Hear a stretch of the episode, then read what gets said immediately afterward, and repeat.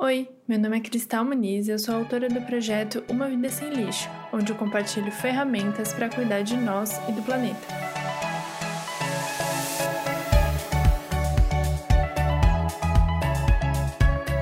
Nesse podcast eu trago convidados especialistas para a gente conversar e ter ideias de como adiar o fim do mundo.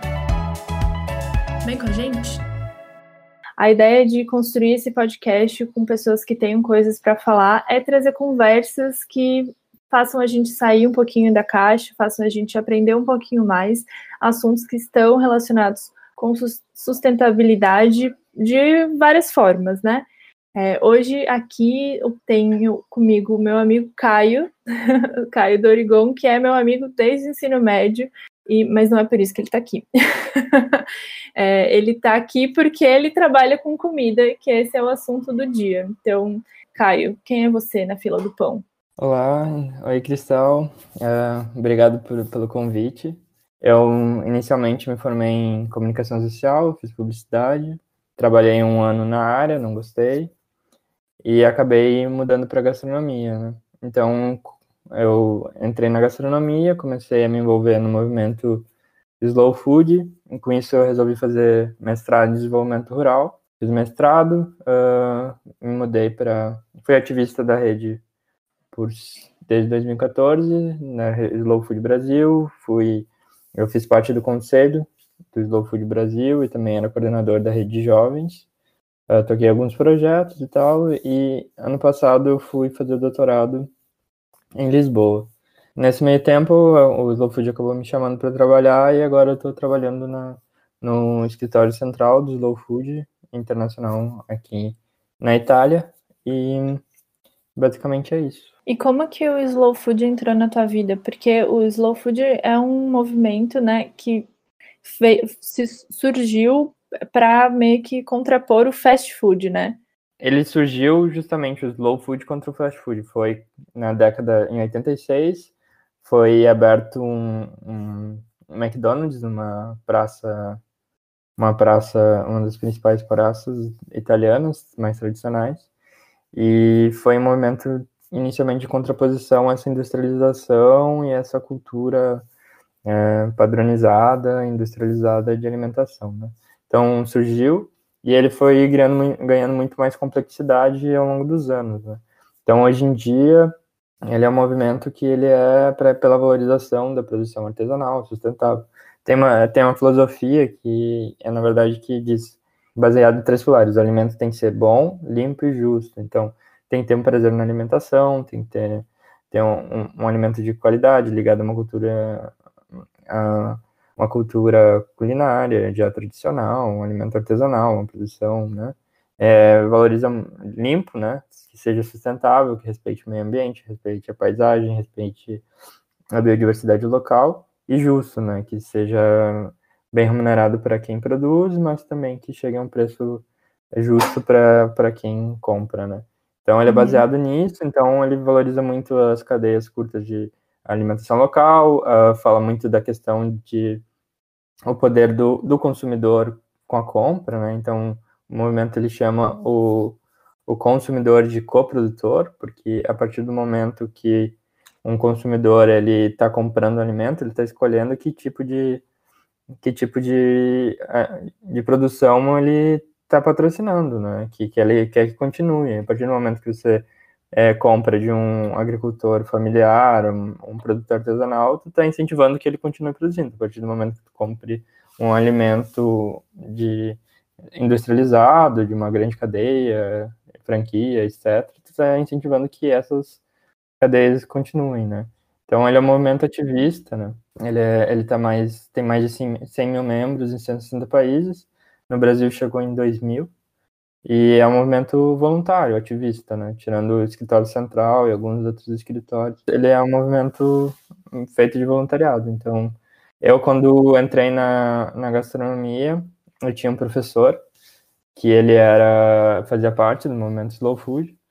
E aí eu me aproximei dele e tal, e comecei a fazer. A gente fazia o disco Shepa, não sei se você já ouviu falar. Uhum, mas acho que é bom explicar, né, o que, que é o disco Shepa. Então, uh, o disco Shepa é uma ação que é, é de conscientização contra o desperdício de alimento, né? Então, o que a gente faz, a gente reúne alimentos que vão, que não estão no, no padrão para ser vendido, né? Porque hoje um terço da, da produção mundial é desperdiçada. Se a gente pegar frutas e verduras, é, chega a 41% da produção total. Tem uma diferença da porcentagem no, na, na cadeia alimentar, né? Tem em países mais em, em países europeus e do norte global, geralmente é depois do varejo, e em países em desenvolvimento subdesenvolvidos é, é mais entre a produção e transporte até chegar no varejo, né? Pela qualidade das, das ruas tal, né? Eu sei que aqui, aqui no Brasil, por exemplo, é muito, tem muito mais a ver com desperdício da lavoura para o, sei lá, distribuidor do que de fato dentro da casa da pessoa, né? Exato, é, tem vários fatores, né? Porque aqui a transporta para um lugar muito mais longe, então a perda de alimentos nesse meio de transporte é maior, um, um modo de produção também interfere, é, são vários fatores, mas basicamente é isso. É maior nessa primeira parte, mas na segunda parte ainda é um monte, né? Então, então também é importante essa conscientização. Reúne esses alimentos que estão fora do padrão, que vão ser desperdiçados, uh, e cozinha eles, prepara e numa festa distribui, assim, numa festa, um evento assim, com música, então por isso o disco. Então cada lugar tem seu jeito de fazer, é uma ação mundial que foi criada pela Rede Jovem do Movimento, né? Nasceu na Alemanha. E nisso, nisso tudo, em 2016, eu propus que a gente fizesse uma, um evento grande de conscientização. Foi fazer todo mundo no mesmo dia para causar maior impacto e chamar mais atenção sobre isso, porque é uma ação que acontecia, surgiu na, na Alemanha, mas acontece em muitos países do mundo, né? Se espalhou. E aí eu coordenei isso tudo, o pessoal topou, eu coordenei. Uh, eu criei um grupo de trabalho com representantes em cada continente e tal, coordenei.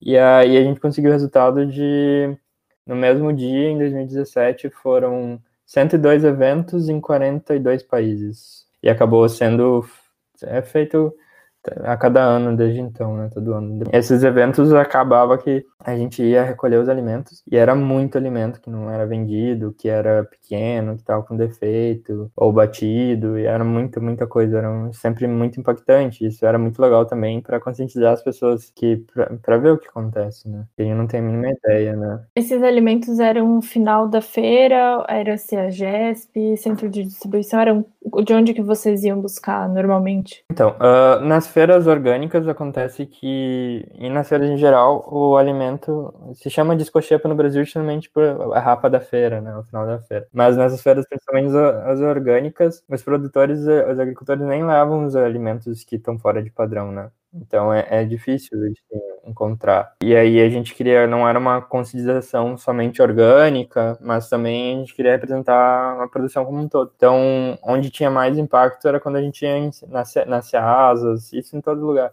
nas Ceasas e tal, em uma hora. Eu lembro que uma que a gente fez, esse professor chamou um, um ativista do movimento, que é o Bernardo Simões, mas numa dessa, desses eventos, acho que uma hora e meia, em seis pessoas, a gente reuniu de alimentos a serem é, jogados fora, acho que foi uns 200 quilos, assim, era uma coisa impressionante, assim.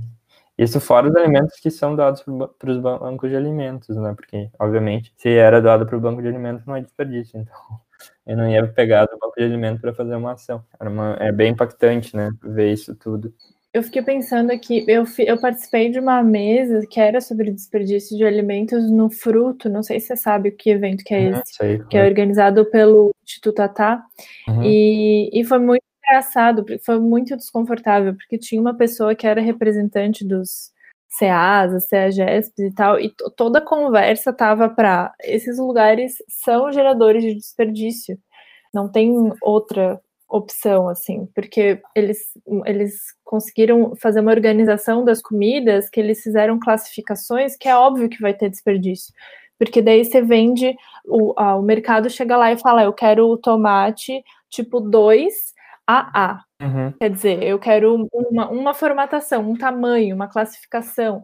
E a gente sabe que não é assim que funciona a natureza, né? A gente não consegue as coisas padronizadas. Então, é, acaba sobrando muito por isso, porque eles criaram essas classificações para meio que auto, automatizar os processos e tal, e acaba sendo impossível vender o resto, porque ninguém vai querer um tomate que é pequeno e feio, ou às vezes tem um que é pequeno, outro que é muito grande, né? Assim, que saem do padrão, que são feios, são esquisitos, enfim, e vão sendo desperdiçados, né? Você enxerga uma solução para esses lugares ou você também acha que eles são ruins nesse sentido, assim, porque você acaba trazendo um monte de comida de muito lugar e padronizando as coisas e depois enviando para outros mercados. Você é, acha que é uma solução possível, viável, assim, pensando em gerar menos desperdício, continuar tendo esses lugares? É, eu acho que eles são reflexos do nosso sistema alimentar hegemônico, que é um sistema falido, né? Porque se a gente pega o sistema uhum. alimentar atual, uh, ele, é, ele é totalmente ineficiente, insustentável, e, e, ele é fraco, né? Ele é, é, vulnerável. Se pegar, por exemplo, o que a gente está vivendo a crise de abastecimento agora, que a FAO, a própria FAO, que é a organização da, da ONU para alimentação e agricultura, ela fala que a gente não tem risco de viver uma, uma crise de produção com a pandemia. Porém, a gente tem um risco muito grande, já está vivendo uma crise de abastecimento.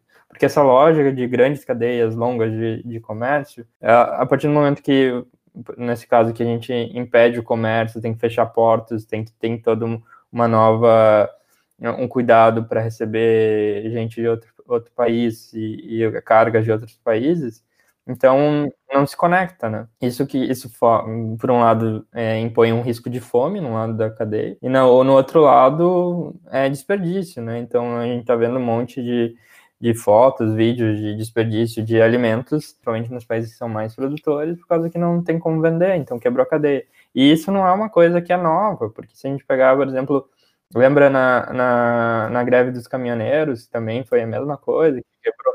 Isso é muito nocivo, então a gente tem que mudar a solução que eu vejo, e o próprio movimento defende a, mudança de um, para um sistema alimentar sustentável. Até porque a gente também tem uma crise de que tem um, um, número muito grande de pessoas com fome no mundo e um número grande de pessoas, não tão grande, mas que está em crescimento, de pessoas obesas no mundo, né? Então isso também mostra que é um sistema alimentar falido, é, não funciona. O que eu vejo que essa pandemia mostra que está exposto, está tudo exposto, né? As fragilidades estão todas expostas como nunca tiveram para o mundo. Então cabe a nós a gente valorizar um tipo de produção a outra, valorizar um, lugar que você sabe de onde vem o alimento, porque além de tudo, as cadeias alimentares, elas, se a gente pegar a doença da vaca louca, a, a, a, crise de volta e meia, tem uma crise de produtos químicos no meio do, dos alimentos, papelão na carne, etc. A gente chama de food scares, né? um, um medo alimentar muito grande também, porque a gente não conhece a procedência desses alimentos.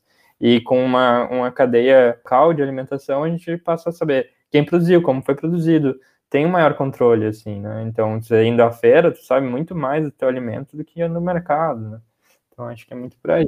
E também tem uma questão, né, de, de variabilidade do que a gente vai comer, que cada vez mais as coisas estão iguais, né? Assim, você vai comprar frutas e verduras num mercado na Bahia, em Santa Catarina, no Espírito Santo, no Mato Grosso, você, tem as mesmas coisas lá, né? Você tem banana, maçã, a mesma espécie de banana, a mesma espécie de maçã, né? É uma pobreza aí. E se a gente pensa no Brasil, né, que é um país tão rico de biodiversidade natural, que podia estar explorando as nossas frutas e verduras locais e tendo essa, essa produção, né? Eu, óbvio que no mercado é impossível, porque é um sistema que se propõe a ter muita coisa o tempo inteiro, né? Então é impossível de manter as, as estantes preenchidas, né, com o tempo inteiro com a demanda, né, que eles que eles que eles querem, que eles precisam. Mas a gente poderia estar tá tendo né, essa, esse consumo de coisas muito específicas que são regionais e que, que é uma coisa que é tão legal, né? Porque eu acho que uma das coisas que todo mundo faz é viajar e comer coisas diferentes, né? No, nas, nos lugares diferentes que vai. E é uma coisa que a gente tem perdido muito com a globalização, com essa extensão das cadeias, né? Essa pobreza de comida mesmo, né? Que só tem uma espécie de batata, só tem uma espécie de banana, é, sendo que tem um montão de espécies eh, que existem, né, disponíveis, que a gente poderia estar comendo, inclusive que poderia estar tendo mais nutrientes aí na nossa dieta, né, do, do que o que tem hoje em dia. Eu acho esse ponto muito interessante. Eu acho que dá para pegar várias coisas dessa tua fala, desse teu ponto. Que primeiro, e se a gente continuando na história da pandemia, a gente a produção, o modo de produção de alimentos atual, ele é o causador da pandemia. Então, não é o coronavírus não é uma coisa que caiu do céu, uma coisa divina, etc. Ele foi causado, causado pelo nosso modo. Por quê? Uh, porque a gente cria um, um ambiente perfeito para que esse esse vírus ele consiga evoluir e pular para humanos. Né? Então, a, além de tudo, é muito mais vulnerável. Se a gente produz uma monocultura, um só tipo de alimento, ele cria um ambiente perfeito para um vírus evoluir, uma outra doença evoluir. Uh, pode dizimar, porque a gente tem. A, a gente cria o mesmo tipo de alimento na Europa, na América do Sul, na Ásia, na Índia, cria uma vulnerabilidade muito grande, né? Então, isso é muito perigoso. E se a gente pegar, por exemplo, a própria produção de animais e tal, isso é, para pular esse vírus para humanos é muito, muito grande. Então, teve, por exemplo, ano passado teve uma crise. A, a China produz o mesmo tipo de porco que é produzido na Europa, que é produzido no Brasil, né? E tinha, sei lá, quantos tipos de espécies diferentes de porco. Então tem isso também, né? Então, essa, principalmente a questão do, da produção de carne, ela é muito complicada, ainda mais do jeito que é feito. Essa, esse modo de produção de alimentos industrial, ele é muito nocivo, né? Além de sustentável. E aí tu falou da questão da biodiversidade, isso é uma coisa que o Slow Food defende muito. Né? Então tem, por exemplo, um, um evento que é o Terra Madre. Então é, a gente reúne é, agricultores com seus produtos, agricultores, produtores artesanais do mundo inteiro, com produtos artesanais e tradicionais do mundo inteiro, chefes, ativistas. Então tem produtos, tu conhece gente no mundo inteiro, com produtos do mundo inteiro diferentes. Pegar, por exemplo, o Brasil, o Brasil levou uh, butiá, chocolate feito com cacau nativo, da biodiversidade local, vários alimentos tradicionais brasileiros tem que pegar, pegar isso para mais de 120 países, né? Então é incrível. E tu, eu tive, isso me proporcionou conhecer gente do mundo inteiro. Então, por exemplo, tu falou da batata, eu conheci um, um representante de um povo tradicional peruano que numa pequena propriedade de 13 hectares ele cultivava mais de 300 tipos de batata. E aí a batata, que é um alimento daqui, da nossa região, da América do Sul, a gente conhece, tirando as batatas doces, a gente conhece a batata que a gente chama de inglesa, a batata rosa, ou também chamada de asterix, nomes europeus, uma batata que é um alimento que é daqui. Se a gente pegar, por exemplo, o tomate, o tomate também é daqui. E a gente considera o melhor tomate do mundo o tomate italiano, que não, não é nem um, um nativo. Por que, que a gente considera italiano? Porque aqui, eh, aqui na Itália, eles respeitam a sazonabilidade, que também é um ponto importante. Não tem tomate o ano inteiro aqui. E eles co colhem ele já maduro. No Brasil, para ter um maior tempo de prateleira, para ele conseguir ser transportado, colhem verde. Isso faz com que o tomate seja muito mais ácido que o tomate daqui. E é uma, fica com uma qualidade pior, mas não é porque o tomate do italiano é melhor, é, uma, é o jeito que a gente produz o tomate de forma industrial. Pegar um tomate que é produzido uma feira orgânica, pelo modo como ele é produzido, ele tem muito mais sabor, né? Então isso é bem interessante. As, uh, por exemplo, não sei se tu sabe por que, que a, a, a cenoura é laranja. Ah, é, foi escolha, né? Porque a branca é feia? Não era isso? Uma, uma história assim? Então, a, é, a história acho bem engraçada, porque mostra a aleatoriedade da, de que é feitas as escolhas, né? Então, na verdade, tem vários tipos de cenoura. Tem, inclusive, em, em Portugal, eu achava cenoura roxa e tal. Mas tem cenoura branca, roxa, azul, verde, laranja, vermelha vários tipos. E aí eles estavam fazendo um, a seleção para ser mais produtiva, né, da cenoura. E quem tá fazendo eram holandeses. Eles quiseram fazer uma homenagem a Guilherme Delrange. Então eles escolheram a variedade laranja. É por isso que a gente come cenoura laranja. O mundo todo. Então, é um, é um motivo totalmente aleatório que reduz a, a, E se a gente pegar hoje, o nosso paladar ele é reduzido a muito poucos alimentos, né? Uhum. Hoje em dia, o, o, o, que é, os, os gostos artificiais, eles são, eles são criados no, nos mesmos prédios que os perfumes, né, as fragrâncias. E a gente tem acesso a 10 famílias só de gostos, assim. Então, é muito reduzido. A gente podia estar conhecendo muito mais coisa, muito mais local, sabendo muito mais, e a gente come uma coisa totalmente padronizada e tem um gosto totalmente padronizado, né? A gente podia estar tá comendo muito mais coisas, muito mais, muito, muito mais sabores, assim, uma coisa meio ratatouille, assim, de explodir na boca e ter outras experiências, né? Exato. E ao mesmo tempo a gente é criado nesse sistema, então o consumidor não sabe que um tomate feio e um tomate bonito eles têm o mesmo sabor, ele vai escolher o bonito sempre.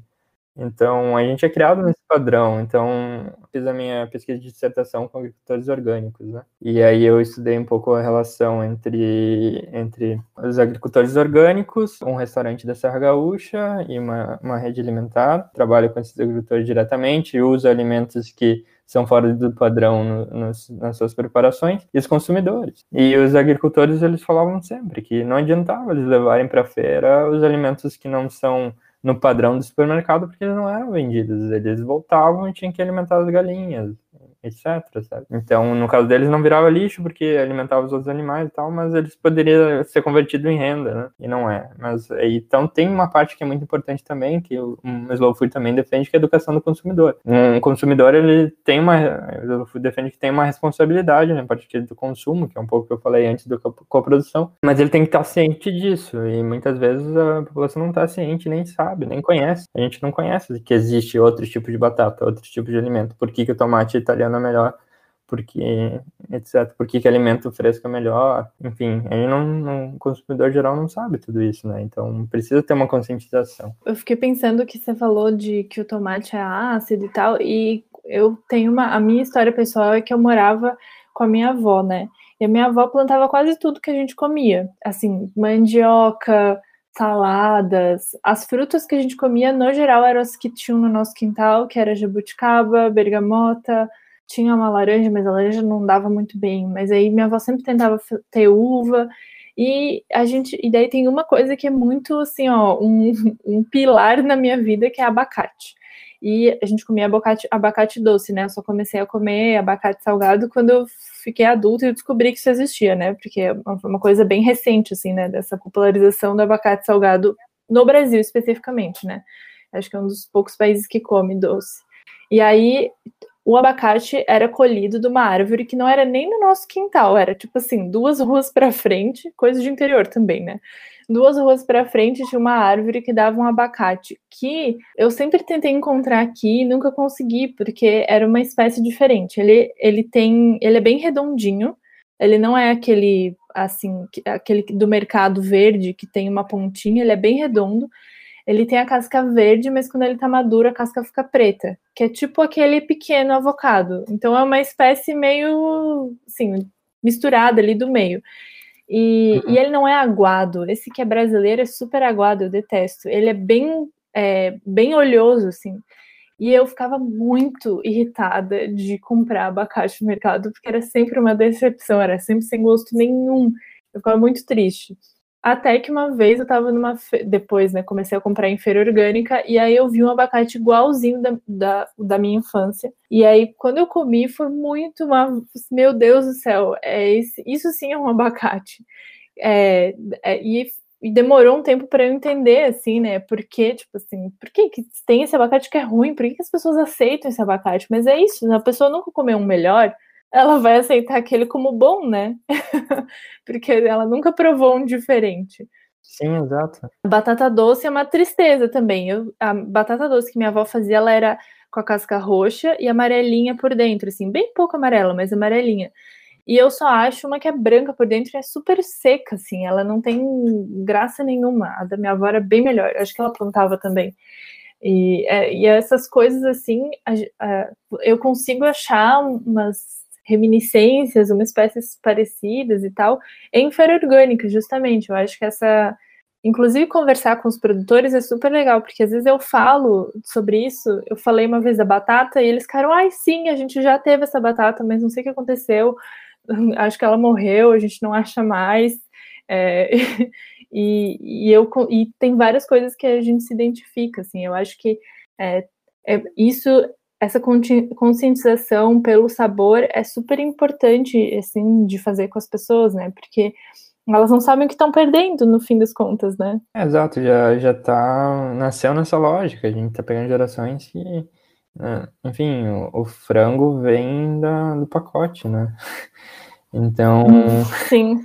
É isso até na questão, né, de, de conscientização, né? Se as pessoas tivessem mais contato com com um animal vivo, o consumo de carne não estaria nesse nível, né? Mas a gente tem totalmente uma quebra nessa cadeia alimentar. Então a gente não sabe de onde vem o alimento, como era o alimento, e aí não tem essas informações. Né? É, tem uma dessensibilização, né? Porque é um pedaço de carne numa bandeja, não é um pedaço de uma vaca. então é muito mais fácil de comer, né? É, eu até brinco, né? Que, que enfim, tem gente que come carne, mas uh, ah, não vai comer coelho, mas come galinha, né? Aí eu, eu até brinco que assim, ah, mas só porque o animal é mais bonito que o outro, ele não tem a, a não tem o direito de viver, né?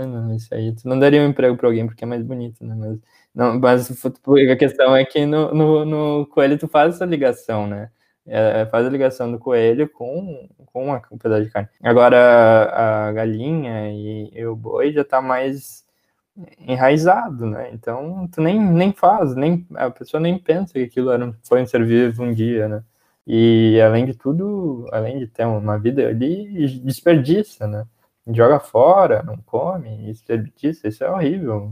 Um bicho morreu para estar ali, sabe? Tu viu que. Tu já viu a pesquisa sobre desperdício do Brasil, que, que daí os, as três. Acho que saiu recentemente em 2018, que é uma pesquisa, ou 2019, que é uma pesquisa bem assustadora, justamente, porque as coisas que mais se desperdiçam no Brasil são carne, arroz e feijão, eu acho. Assim, arroz e feijão a gente até entende, porque todo mundo come, é uma coisa bem normal do dia a dia, mas carne é um item que é caro, né? Que teoricamente as pessoas não estariam podendo comprar.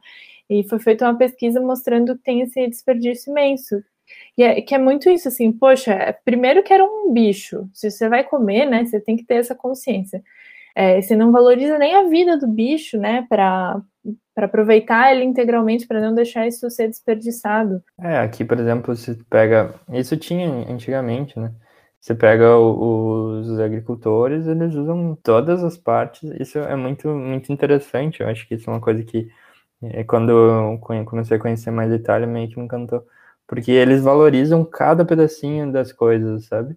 Então, eles e fazem, tiram algo bom disso. Então, tem embutidos de feitos de, enfim, todas as partes animais e tem uma qualidade alimentar enorme. Assim. E é a mesma coisa com os outros alimentos. Então, é muito, uma valorização muito forte. Eu acho que é, por isso faz todo sentido que o movimento nasceu aqui, né?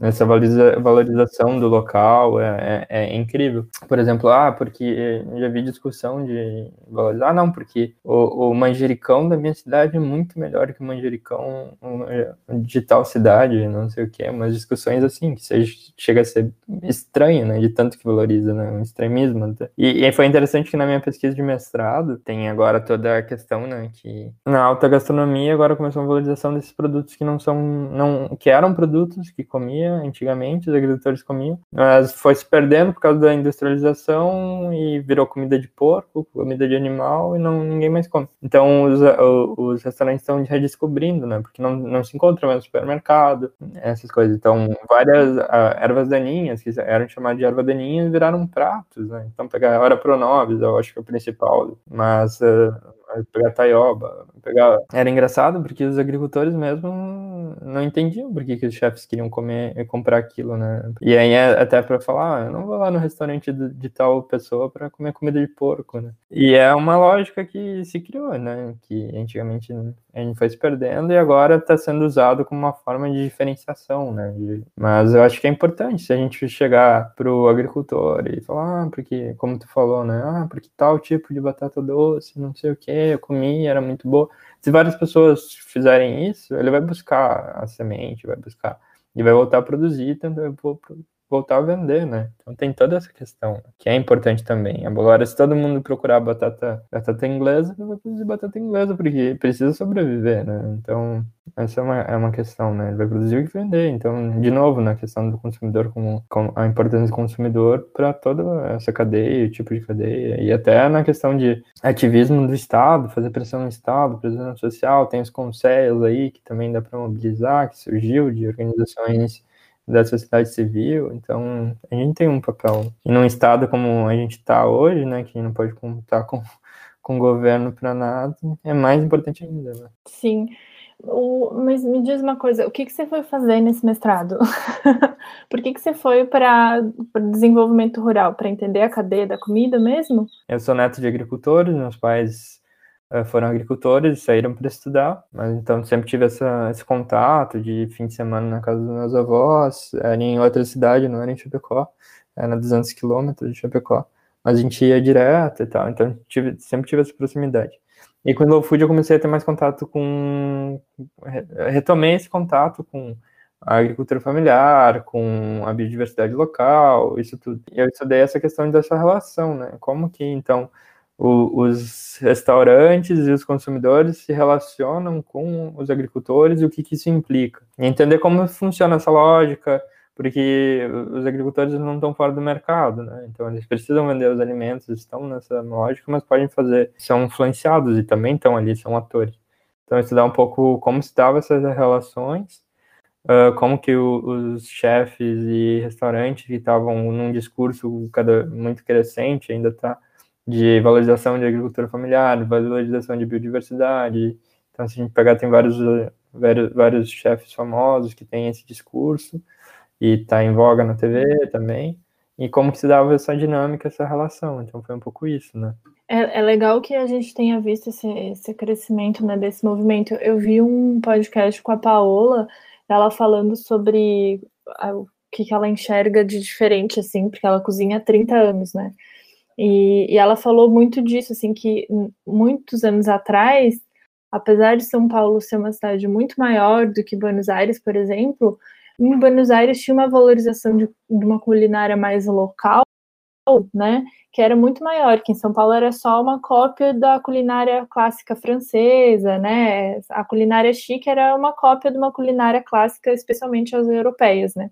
Especialmente a cozinha francesa, que é o clássico do clássico, assim, né?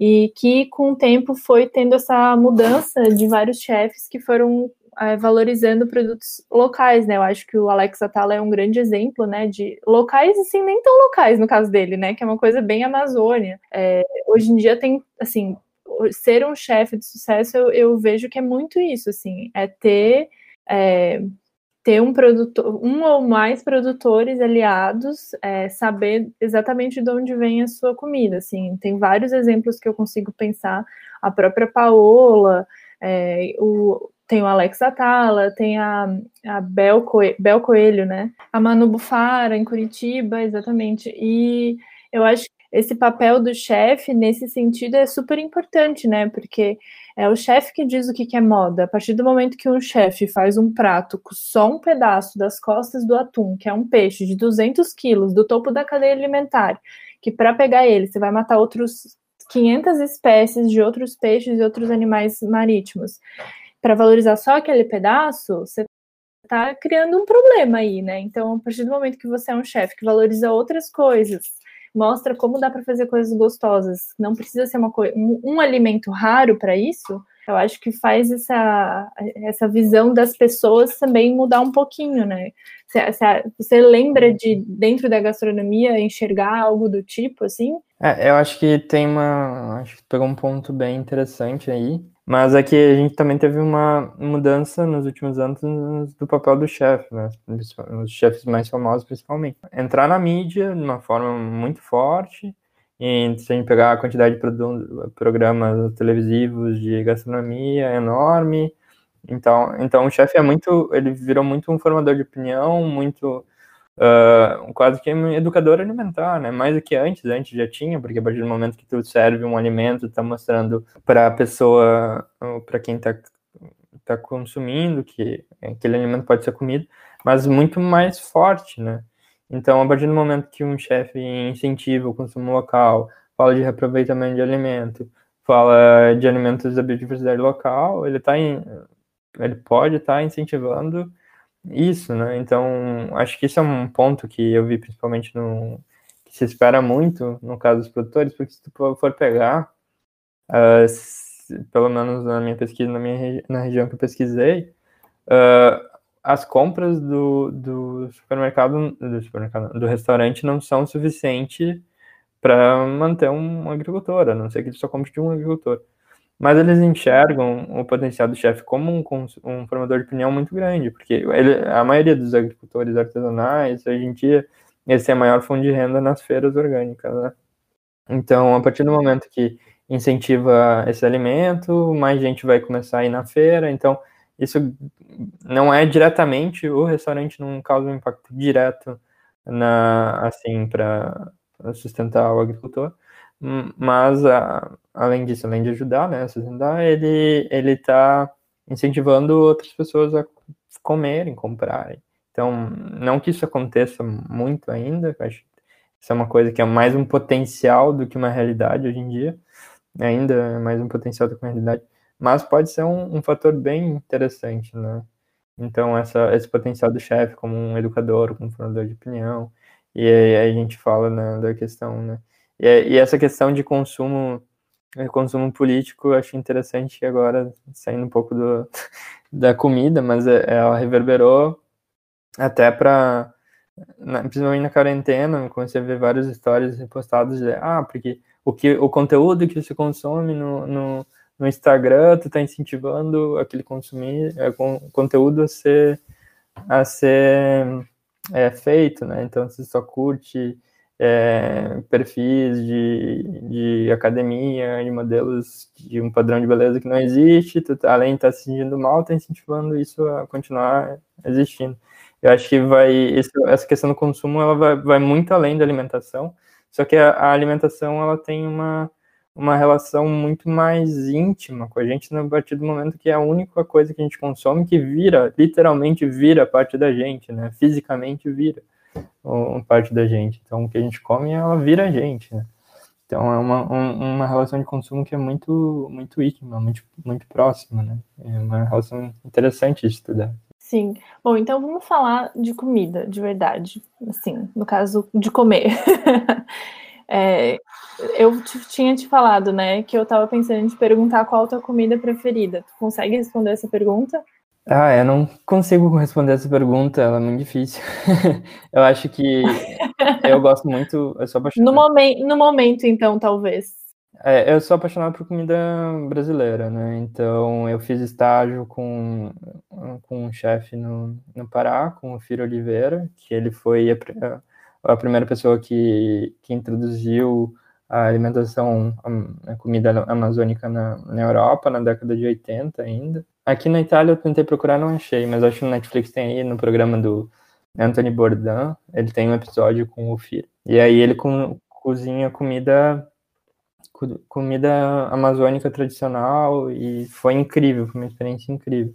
Eu gosto muito da comida brasileira, assim, eu sou apaixonado tanto do, do norte, porque tem uma variedade de alimentos e frutas e peixes que é incrível.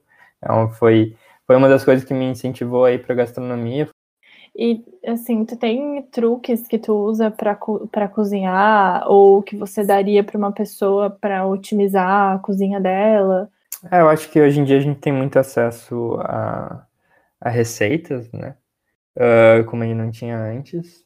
E Uh, assim, o, o que eu costumo falar é que cozinha não dá para se frustrar quando erra, né? Mas aprender e tu ter uma alguma coisa como base e, tem vários, como eu falei dos chefes, procurar as receitas que são desses chefes ou de algumas revistas melhores de co cozinha, tu vai conseguir fazer de uma, uma chance de dar certo é muito maior. Assim. E cozinhar, acho que o Michael Pollan, né, fala que a, comida mais saudável é quando tu, quando tu pega o alimento mais cru possível, a comida da tua avó. Então, quanto mais cozinhar, mais saudável tu vai estar, e quanto menos industrializado tu usar, melhor ainda. O gosto, a chance do gosto sair melhor vai ser, vai ser mais, maior, e de tu conhecer melhor o alimento e comer uma comida mais saudável. Então, aqui, por exemplo, aqui é muito caro, né? Restaurante. Todo mundo do escritório uh, faz a comida em casa, né? E leva comida. Então, eu, desde que me mudei para Itália, eu cozinho todas as minhas refeições.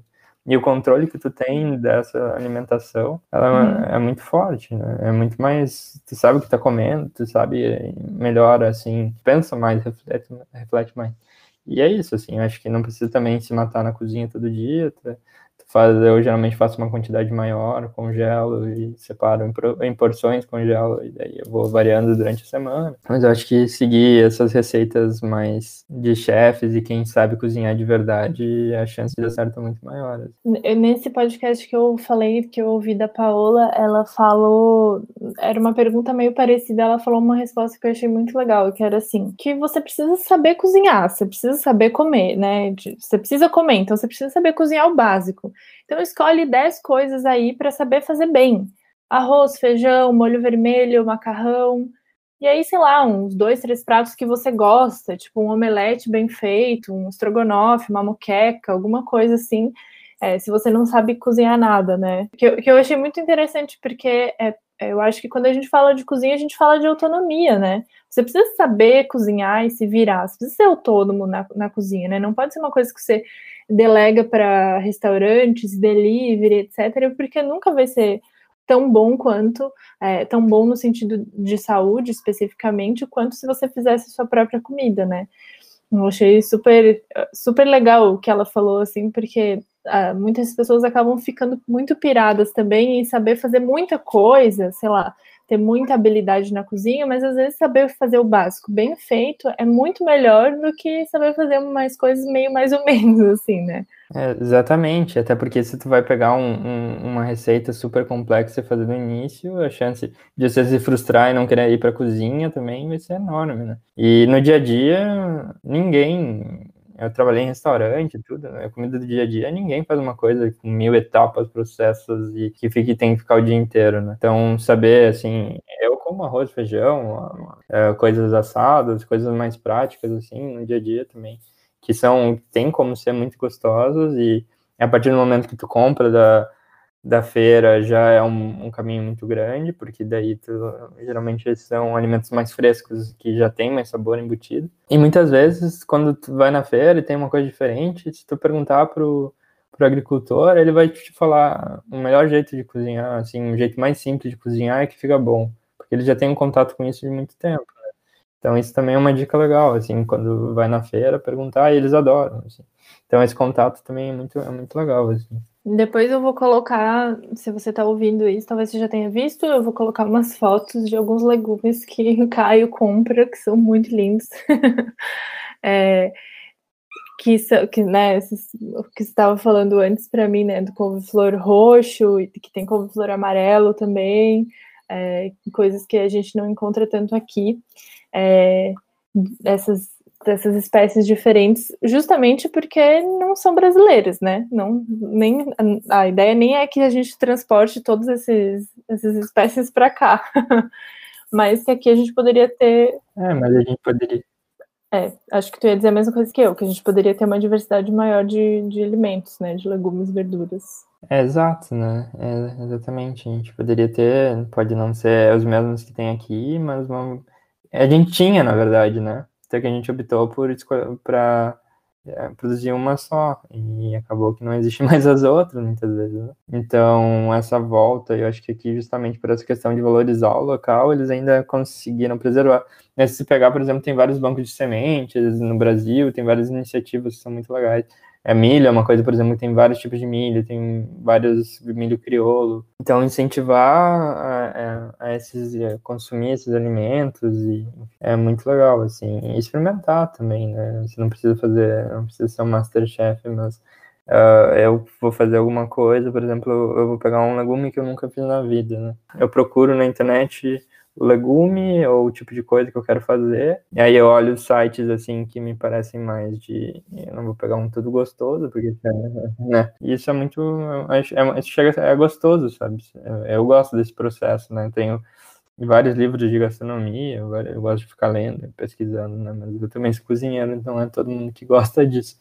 Mas é, é, um processo bem rápido que tu faz. Tu joga no Google, vê ali mais ou menos, e isso já a chance de acertar e aprender é enorme, né? Eu tenho uma, uma técnica, uma tática, que é de toda vez que eu vou na feira e tem alguma coisa que eu não conheço, eu pergunto o que, que é e normalmente eu levo. eu uhum. tento sempre, toda vez que eu vou na feira, ter uma coisa diferente, levar, nem que seja um só para provar. Então, às vezes eu não gosto mesmo, mas às vezes é uma coisa que, é, que fica boa, assim, né? Às vezes o, o, problema é não saber como cozinhar de fato, né? Mas às vezes é uma fruta diferente, às vezes é um legume, eu acho que é, essa possibilidade de descobrir novas novas frutas, novos legumes, novas verduras, é uma coisa bem legal de, de fato, aumentar seu repertório, assim, eu sou muito curiosa, então essa é uma coisa que me dá muito prazer, de, ah, meu Deus, é uma berinjela diferente, eu vou levar. Uhum. É, a, a, última coisa que eu levei que era diferente eram os pimentões, que eles eram bem compridinhos, assim, é, bem mais laranjados e vermelhos, e eles eram muito mais doces que os normais. Então, é, parece que é o nome dele era Palermo, sei lá de onde é que vem, mas enfim. Palermo é italiano, eles chamam, acho que eu sei, aqui é, é corneta, eles chamam que é uma forma de um chifre, assim. É, ele é bem comprido e magrinho, assim, e é bem doce. Isso, bem diferente, assim, o, o amarelo e o vermelho são mais doces, mas esse daí é bem mais doce do que uhum. E aí, óbvio, já separei sementes para tentar plantar, né? Porque eu sou essa pessoa também. Que tudo possível eu tento fazer brotar na minha casa. Nem sempre dá certo, mas no momento eu tenho umas batatas inglesas que eu enfiei na terra e cresceram. Um outro que eu não sei direito se é maracujá ou se é pimentão. o com, o com, eu, eu não sei, eu tenho essa suspeita de que é um ou outro. Mas tá, acho que é mais, tá mais para maracujá. Tem um que eu também não sei se é tomate ou pimentão, que cresceu no meio do hortelã, e uma semente de abacate que está enraizando para depois botar num vaso. então. É, o abacate vai ser mais complexo de ter na tua casa. É, vai ser um anão, né? Provavelmente. Tipo um bonsai de abacate, assim. Mas é que o que importa é começar agora, porque para você ter um abacateiro para chamar de seu, você precisa começar, né? Agora, porque demora tempo, então. e essa é outra vantagem da feira também, né? Porque se vai acha um, um legume diferente na, no mercado, não tem para quem perguntar. Agora, quem produziu, quem cultivou, muito provavelmente ele coma em casa, né? Então ele vai te dar alguma dica, alguma coisa que vai ser legal. Então isso é muito bom também. E, e é muito bom essa troca, né? Então isso é uma relação muito mais humana, né? É, é muito gostoso. Quem tem o hábito de ir na feira é, é, é um, um, hábito que é, é gostoso de fazer, né? Sim. É, é uma, você, você acaba gerando uma, um relacionamento com aquelas pessoas, né? E eu, por exemplo, eles já sabem que eu sou a pessoa que tira os saquinhos e devolve para eles de algumas embalagens, tipo de feijão, por exemplo. Quando eu vou passar ali para pagar, eu, vou tirando todas as embalagens e botando no meus, nos meus saquinhos. Eu, eles já sabem que eu sou essa pessoa. É, então, e também sempre que tem uma coisa meio diferente, eles também falam: oh, olha só, Cristal, tem uma batata aí que talvez tu goste, que é meio amarela. Não sei se é essa que tu tinha falado, a história da batata doce. Voltou uma batata doce amarela lá na feira, que eles não era mesmo, mas era boa também. É uma relação de proximidade que a gente cria que faz essa relação da comida ser mais humana, né? Porque a gente fez uma, uma um caminho muito esquisito aí, né, do, da cadeia da comida. A gente deixou longe, deixou padronizada, igual para todo mundo, é, inacessível de certa forma, é, sem gosto, priorizou muito mais a estética do que o gosto da coisa em si, né? Tipo, é muito mais importante um tomate ser grande e bonito do que ele ser menos ácido e maduro e saboroso, né? É uma coisa que é, é muito esquisita que, se você para para pensar. E, e eu acho que é uma. Eu, eu até escrevi uma newsletter outro dia no blog, é, a newsletter do blog, falando: se possível, vá à feira e evite o mercado, porque é, é isso, assim, é muito difícil ter um mercado que vai valorizar, que, que não vai ter essas coisas padronizadas, né? Que vai, que vai ter algum fornecedor local e tal. É, e a compra direta tá, tá, que, tu quebra com um intermediário, ou seja, quem está produzindo acaba recebendo mais e você que está pagando paga menos, né? E isso é, é importante também, uhum. né? Eu não sei. Uh, eu sei que algumas feiras aqui na Itália, por causa da pandemia, agora reabriram, faz duas semanas, mas uh, as feiras tinham sido fechadas, e aí o Slow Food fez uma pesquisa com os agricultores mais próximos na região da campanha, E, e aí, desses, foram 90 e poucos agricultores entrevistados, e desses 90 e poucos, 70 e poucos, 72% é, tiveram a, a renda deles reduzida pela metade, e, e 38% uhum. zerou a renda. Então, a feira é realmente muito importante. Nossa. E ela é muito mais, se, claro, se tomada as medidas de distanciamento social e tudo certinho, máscara e tudo, é muito mais segura que ir no supermercado. Porque o uhum. vírus se propaga muito mais em ambiente fechado, mas muito mais em ambiente fechado. Então, se tomar as medidas certas de aglomeração, isso foi feito em Porto Alegre, por exemplo, eles afastaram as bancas, botaram marcações no chão, a cada duas bancas, um agricultor é é responsável por monitorar para ver se está tendo aglomeração ou não. E, e, deu super certo lá. Nossa, aquela feira orgânica de Porto Alegre é maravilhosa, né? É incrível. É, é, é a primeira da América Latina e a maior dela, né? É, é muito Sim. boa. Assim. Eu, a primeira vez que eu fui para Porto Alegre foi muito engraçado, porque, bom, eu morei em Chapecó, né? E aí a capital de Chapecó é basicamente Porto Alegre, né? Não é Floripa. E aí, quando eu, eu fui, foi tipo há dois, três anos atrás. E foi muito engraçado, porque eu entendia muitas referências, né? Tipo, não era misto quente, era torrada no, no restaurante da, da rodoviária. E aí, um dos passeios que eu fiz foi na feira, né? As pessoas, inclusive, não acreditavam que eu não era moradora de Porto Alegre porque eu fiquei perguntando mil coisas. E não comprei muitas porque não dava, né? Eu ia viajar depois de ônibus, ia morrer tudo. Mas eu fiquei muito chocada, assim, porque tem, tinha uma banca que vendia só arroz, outra que vendia só feijão, é, várias espécies diferentes, vários tipos diferentes. É uma riqueza muito incrível, assim, eu fiquei muito impressionada. Foi assim, um, um exemplo muito, muito legal de uma feira que, que deu super certo, né? Que tem muitos produtores. Curitiba também tem feiras muito legais, orgânicas. Eu amo também. Que tem, não é só no fim de semana, né? É por bairros, eles fizeram um mapeamento assim por bairros e dias, e aí tem uma, uma produção bem grande também, eu achei super legal. É, e aqui em Floripa a gente tem muita opção também, né? A Floripa é uma cidade bem especial em várias questões, assim é, de sustentabilidade, de projetos e tudo mais, é, eu faço a feira mais próxima da minha casa, que é literalmente atravessando a rua. e, e, e, é sensacional, assim, né? Eu brigo sempre, tipo, de não estar no Lucas, por exemplo, no sábado para poder ir na feira. A feira, para mim, é uma coisa sagrada, assim, do sábado. Eu preciso ir na feira, senão não sei. E aí, justamente no começo da pandemia, ela ficou fechada e eu fiquei muito assim, oh, meu Deus, o que eu vou comer? Que desespero. E daí eu ia no mercado e, e comprei, assim, vegetais no mercado, né, claro, frutas, e era muito triste, assim, tipo, meu Deus, coisa horrorosa, não gosto de nada.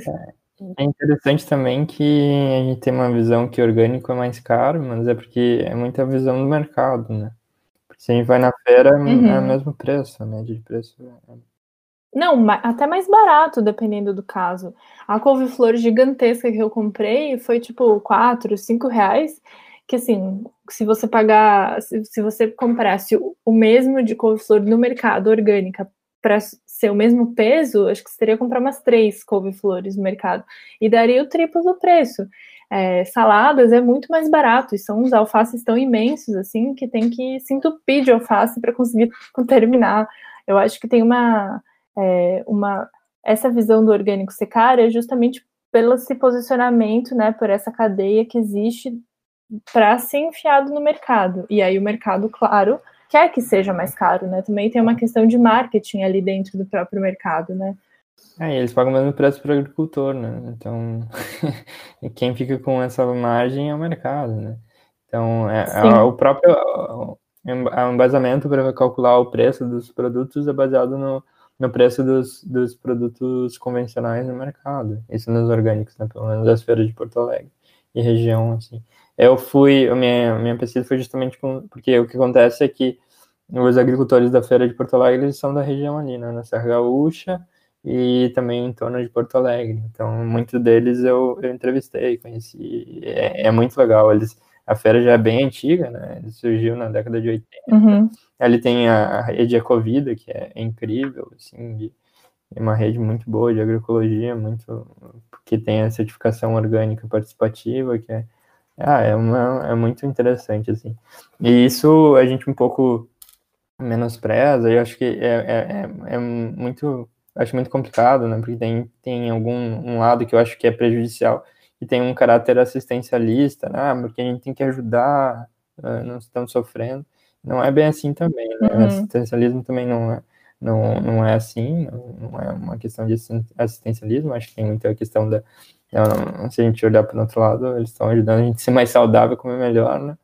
E também. Sim, com certeza. Um ponto também é, essencial é que na feira você consegue gerar muito menos lixo do que se você comprar coisas no mercado, né? Uhum. Você consegue comprar as coisas sem embalagem, você consegue. Inclusive, você consegue partes que às vezes não chegam no mercado, né? Tipo folha de cenoura, folha de couve, flor, folha de brócolis. Às vezes tem isso disponível, eles não tiram. É, e, e você pode levar para casa e aproveitar esses, esses pedaços aí, né, que normalmente são descartados.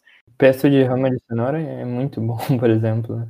Não sei se já fez. Não, mas eu adoro folha de cenoura e é muito difícil de encontrar. Porque aqui eles tiram, eu já falei, pra, é porque eu só acho que é a única pessoa que compra assim, né? Em Porto Alegre é bem fácil, eles nem vendem mais 100, geralmente eles deixam. Pois é, eu, eles tiram e dão uma limpada, assim, eu, e aí eu sempre falo, eu, toda vez eu pergunto, porque assim, né, pedra mole, é, não, pera, água mole em pedra dura, tanto baixo até que fura, então eu vou falando até que um dia aparece, e daí quando tem o super comemoro eu sempre levo. a, a beterraba com a folhinha também, a folha da cenoura é muito boa. A folha de beterraba é muito boa. Tenta fazer um peso de folha de cenoura, fica muito bom. A próxima vez eu vou tentar. Eu gosto de colocar em torta. E folha de beterraba também. Ah, torta, torta eu nunca fiz. A folha de beterraba também é muito boa. E essas coisas são comida, flores, várias flores. Aqui na Itália, por exemplo, eles comem muito é, flor de abobrinha. No Brasil nunca vi. Uhum. E aqui vende, não é barato. Então é, é, assim, é, não é por mal, a gente não sabe que funciona pegar, por exemplo, a Regina Celli, ela usa casca. A gente pode usar a casca, ela fazia um risoto com casca de melancia, que é muito bom. A casca da banana, agora estão redescobrindo, já vejo várias receitas com casca de banana. Mas na própria biomassa de banana, pode usar casca e fica bom, né? E a gente joga fora por desconhecimento. Eu acho que é o papel de, educa... de educação, acho que o papel, o, o, trabalho que tu faz, por exemplo, é muito importante, porque vai muito nesse sentido, né? De coisas que a gente nem pensa, mas que simples mudanças podem pode me ajudar muito, né? Se cada um fizesse a sua parte, seria muito melhor, né? A situação seria muito melhor. O que importa da, da gente, quando a gente tem essa informação, é justamente compartilhar com outras pessoas, né? Independente se você é uma blogueira que nem eu, ou não, se você posta as comidas que você faz, e, e ou fala, no, posta no grupo da sua família, né? Conversa com seus amigos, mostra essas coisas, é, você está fazendo essa informação ir para frente, porque eu acho que é super importante que a gente faça, tenha nossas ações individuais, mas é muito, também muito importante que a gente compartilhe isso, para que mais pessoas saibam, né? Porque a gente precisa botar para frente. Bom, mais alguma coisa? Acho que é por aí. Eu agradeço o convite, foi super legal conversar contigo.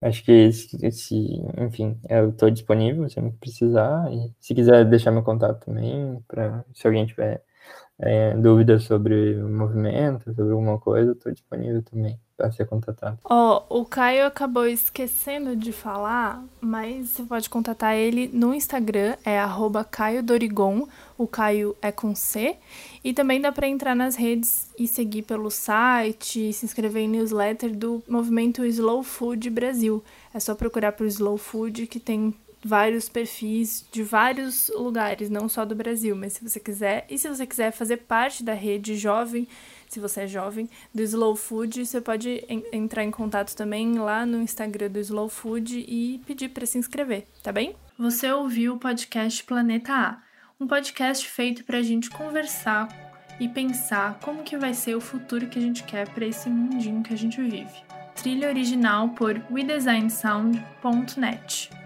Roteiro, edição e produção, Cristal Muniz. Para mais conteúdos sobre sustentabilidade e viver uma vida mais sustentável, me ache em Cristal Muniz ou Uma Vida Sem Lixo. Um beijo e até a próxima!